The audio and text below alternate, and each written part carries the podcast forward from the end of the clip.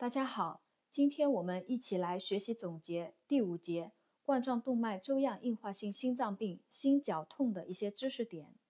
啊，首先我们来学习一下冠状动脉粥样硬化性心脏病。啊，冠心病是指冠状动脉粥样硬化，使血管管腔狭窄、阻塞和或因冠状动脉痉挛导致心肌缺血、缺氧，甚至坏死而引起的心脏病，简称冠心病。亦称缺血性心脏病，本病多发生在四十岁以后，男性多于女性，脑力劳动者多见。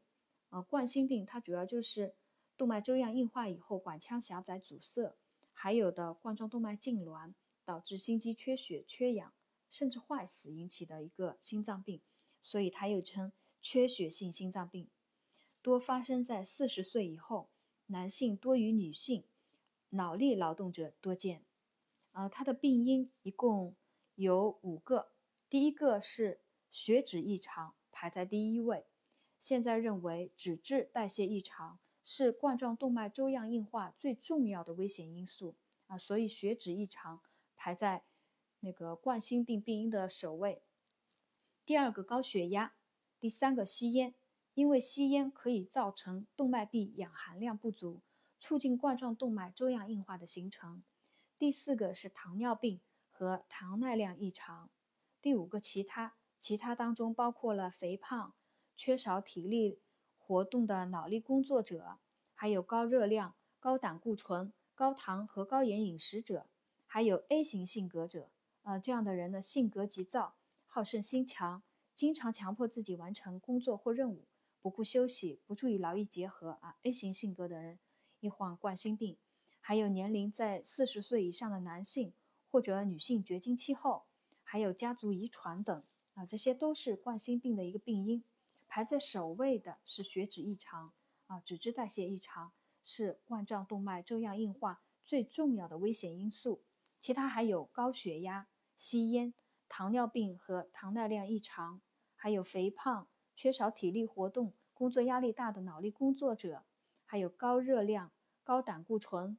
高糖、高盐饮食者，还有 A 型性格者，以及年龄在四十岁以上的男性或女性结经期后，还有家族遗传等。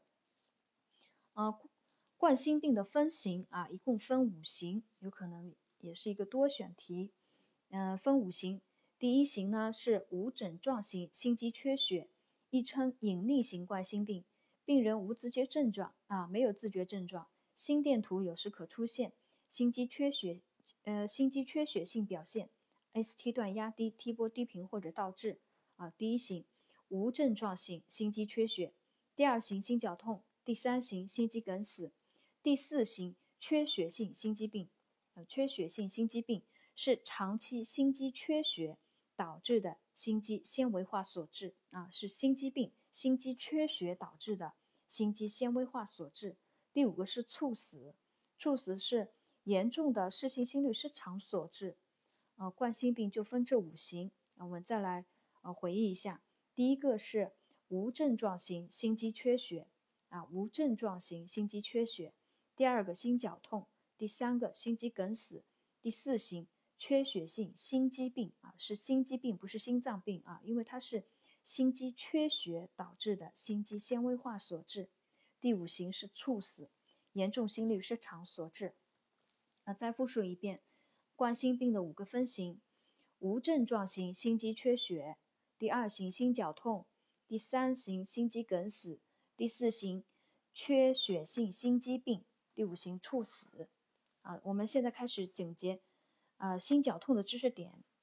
心绞痛是在冠状动脉狭窄的基础上，由于心肌急剧的暂时的缺血与缺氧所引起啊，它有一个关键词，暂时的、暂时的缺血与缺氧所引起，以发作性胸痛或胸部不适为主要表现的临床综合征啊，它是冠状动脉狭窄、心肌急剧的暂时的缺血缺氧啊，引起胸痛、胸部不适，病人多在四十岁以上，男性多于女女性，情绪激动、劳累、饱餐。受凉等为发作诱因啊，这是心绞痛的一个概呃一个定义啊。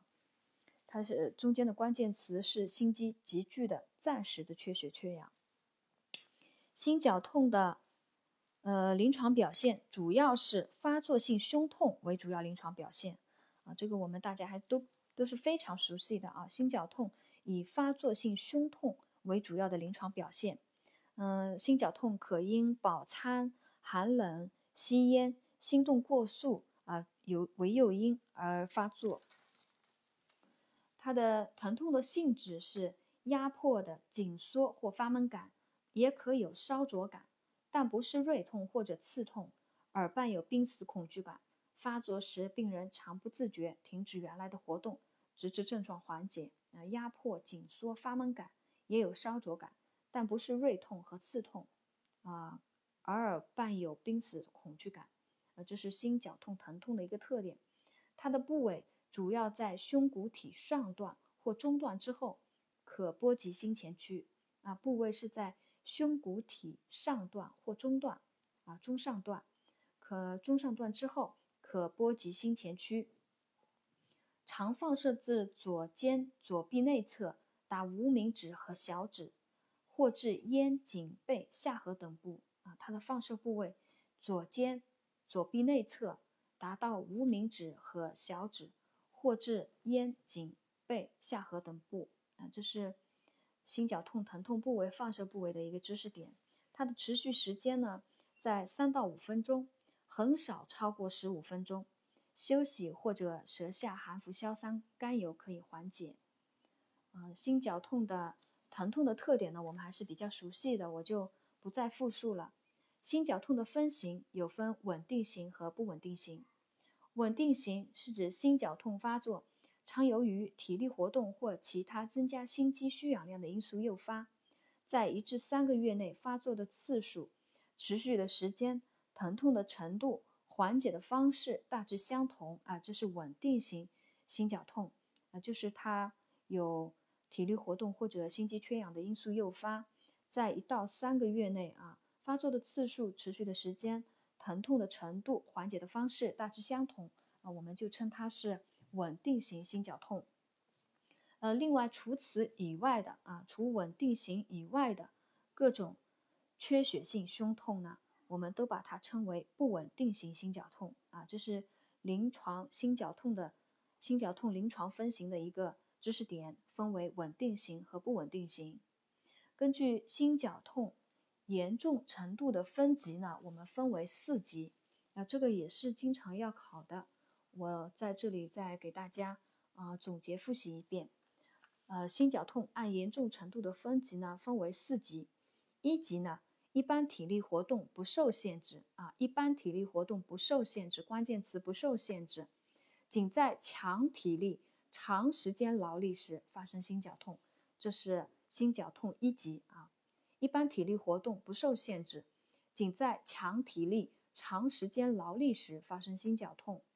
心绞痛二级，一般体力活动轻度受限啊，一般体力活动轻度受限，快步走、登楼梯、饱餐后寒冷、精神应激发生心绞痛。它的特点啊，轻度受限，二级的特点轻度受限，快步走、登楼梯、饱餐后。寒冷、精神应激发生心绞痛啊，快步走、登楼梯，它发生心绞痛，这是心功啊，这是心绞痛二级。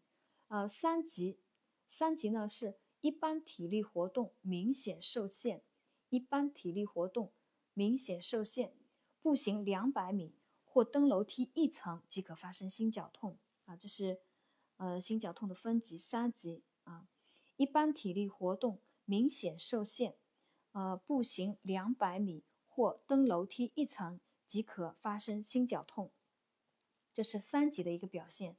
关键词明显受限，步行两百米或者登楼梯一层即可发生心绞痛。大家要记好这个数据啊，三级里面有这样一个数据：步行两百米或登楼梯一层即可发生心绞痛。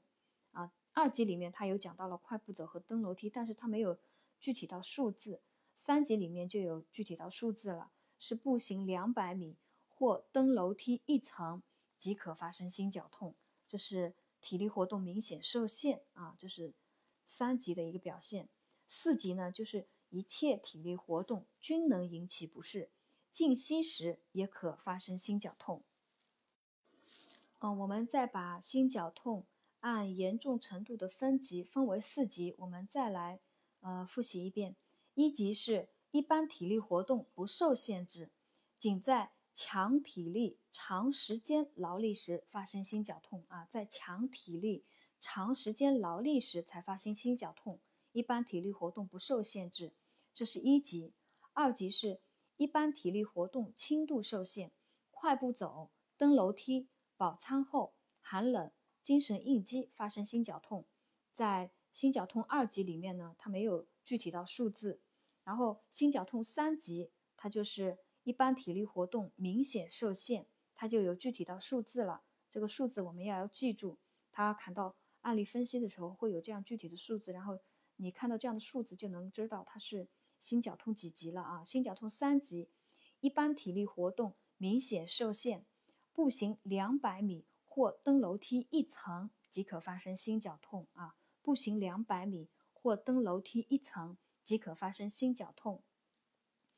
呃，第四级呢啊比较好记，一切体力活动均能引起不适，静息时也可发生心绞痛，这是四级的表现。啊，现在我们接下来学习心绞心绞痛的辅助检查里面的知识点。第一个心电图检查。静息心电图呢，约有半数病人为正常，也可能也可能有陈旧性的心肌梗死的改变。心绞痛发作时，常可出现暂时性心肌缺血性的 ST 段压低，有时可出现 T 波倒置，偶见 ST 段抬高。那心绞痛的心电图，它主要就是 ST 段压低，T 波倒置，偶见 ST 段抬抬高啊，ST 段压低，T 波倒置。偶见 ST 段抬高，啊，第二个检查呢是冠状动脉造影。冠状动脉造影呢可以发现各支动脉狭窄性病变的部位，并估计其程度。呃，这个检查呢具有确诊价值，目前已经成为确诊冠心病的主要的检查手段，是冠状动脉造影。它是确，它对具具有确诊呢具有价值。目前已经成为确诊冠心病的主要检查手段，是冠状动脉造影。另外，第三个试验有运动负荷试验。运动负荷试验如果阳性的话，即运动中出现典型心绞痛表现啊，我们就称它运动是运动负荷试验阳性，即在运动中出现典型心绞痛表现。另外还有放射性核素检查啊，放射性核素检查检查心绞痛呢，它是用。放射性它啊，放射性它金字旁一个宝盖头的它，放射性它心肌显像所示灌注缺损，提示心肌血流供血不足或消失区域，对心肌缺血诊断具有价值啊。主要是四个检查，一个心电图检查啊，心电图检查呢，静息心电图半数病人为正常，也可能有陈旧性的心肌梗死的改变，心绞痛发作时。它可出现暂时性的心肌缺血性的 ST 段压低，有时有 T 波倒置，偶见 ST 段抬高啊。心电图检查，然后第二个冠状动脉造影，它可以发现各支动脉狭窄性病变的部位，并估计程度。本检查呢具有确诊价值，目前已经成为确诊冠心病的主要检查手段，是冠状动脉造影。第三个是运动负荷试验。试验阳性及运动中出现典型的心绞痛表现。第四个，我们也要了解一下，是放射性核素检查，它运用的是放射性它金字旁一个宝盖头的它啊，放射性它，呃，心肌显像锁室灌注缺损，提示心肌血流供血不足或消失区域，对心肌缺血诊断呢极有价值，是放射性核素检查啊，放射性它。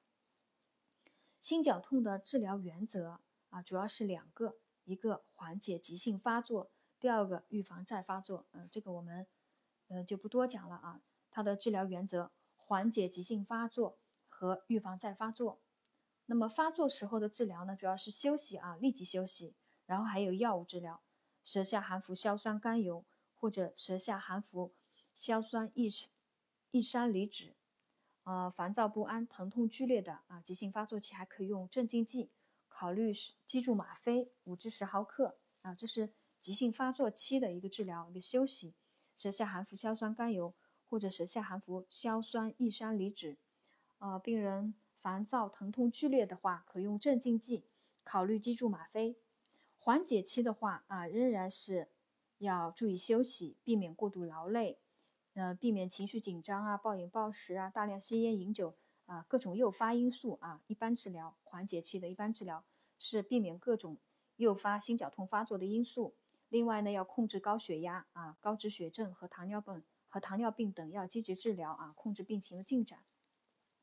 嗯，缓解期呢，继续药物治疗，有硝酸酯剂啊、硝酸酯剂，还有贝塔受体阻滞剂。贝塔受体阻滞剂呢，可以。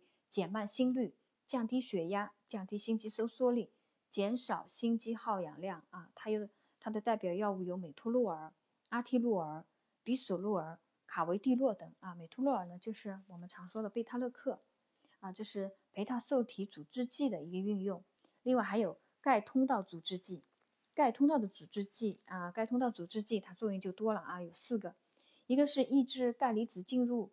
细胞内，从而抑制心肌收缩，减少心肌耗氧啊。它第一个抑制钙离子流入细胞内，抑制心肌收缩，减少心肌耗氧。第二，它还可以扩张冠状动脉，解除冠状动脉痉挛啊，解除冠状动脉痉挛。第三个，扩张周围血管，降低动脉压，减轻心脏负荷啊，减轻心脏后负荷。扩张周围血管，减轻心脏后负荷。第四个，它还能够降低血液粘稠度。抗血小板聚集，改善心肌的微循环啊。钙通道阻滞剂有这么多的作用，它的代表药物呢有维拉帕米、地尔硫足、硝苯地平啊。维拉帕米、地尔硫组和硝苯地平是钙通道阻滞剂，它的作用有四个：一个是阻止钙离子流入细胞内，抑制心肌收缩，减减少心肌耗氧；第二个扩张冠状动脉，改善心肌供血；第四个。扩张周呃，第三个扩张周围血管，降低动脉压，减轻心脏负荷。第四个还能降低血液的粘滞度，抗血小板聚集，改善心肌的微循环啊。这是钙通道阻滞剂，代表药物有维拉帕米、地尔硫足和硝苯地平。呃，还有一个药抑制血小板聚集药物啊，就是在心绞痛缓解期的时候还要运用一个药物，抑制血小板聚集药物。啊，常用的阿司匹林，还可以有中药治疗，以活血化瘀、祛痰通络等方法常用啊。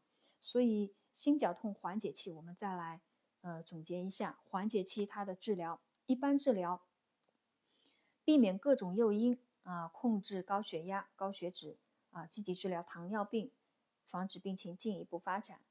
嗯，第二个是药物治疗，药物治疗里有硝酸酯剂啊。硝酸异山梨酯、硝酸硝酸甘油啊。第二个药物有贝塔受体阻滞剂，代表药物有美托洛尔。嗯，代表药物有美托洛尔、阿替洛尔、比索洛尔、卡维蒂洛啊。美托洛尔又叫贝塔勒克啊，就是它是减慢心率、降低血压、降低心肌收缩力、减少心肌耗氧的。还有钙通道阻滞剂，代表药物有维拉帕米。地尔硫足、硝苯地平，还有抑制血小板聚集的药物阿司匹林。中药治疗可以活血化瘀、祛痰通络啊，这是心绞痛缓解期的一个治疗啊。一般治疗、药物治疗，还有那个呃第三个还有一个治疗叫介入及外科手术治疗啊。介入及外科手术治疗是介入及外科手术治疗，主要就是指。经皮冠状动脉腔内成形术啊，经皮冠状动脉腔内成形术，还有冠状动脉旁路移植术，简称冠脉搭桥术。其他还有治疗有高压氧、体外反搏、运动疗法等，对增加冠脉的血流量及氧含量，促进侧支循环的发展，提高对缺氧的耐受力，均具有一定的作用。呃，所以我们把这个。叫心绞痛的治疗啊，我们再来复习一遍。它的治疗原则呢是缓解急性发作和预防再发作。发作期呢主要是休息，立即休息，然后药物治疗是舌下含服硝酸甘油或者硝酸异山梨酯。那么有烦躁不安的或者疼痛剧烈的，可以用镇静剂，考虑肌注吗啡，就是心绞痛发作时候一个治疗。心绞痛缓解期的治疗呢，主要有一般治疗，一般治疗是控制各种诱因啊，然后积极治疗高血压、高血脂、糖尿病，还有药物治疗。另外还有介入及外科手术治疗和其他治疗。呃，药物治疗呢，主要是硝酸酯剂治疗、贝塔受体制呃贝塔受体阻滞剂的应用啊，比索洛尔、阿替洛尔、美托洛尔和钙通道阻滞剂、维拉帕米、地尔硫族和硝苯地平、抗血小板聚集药物、阿司匹林、中药治疗。它的介入和外科手术治疗呢，有经皮冠状动脉腔内成形术。和冠状动脉旁路移植术，简称冠脉搭桥术。其他治疗呢有高压氧、体外反搏、运动疗法等啊，有这些治疗。心绞痛的护理措施呢，我们都非常的熟悉啊，基本上看到答案我们都能选出来的。我就把一些我们大家啊可能会就是不那么熟悉的，我给大家加强一下印象啊。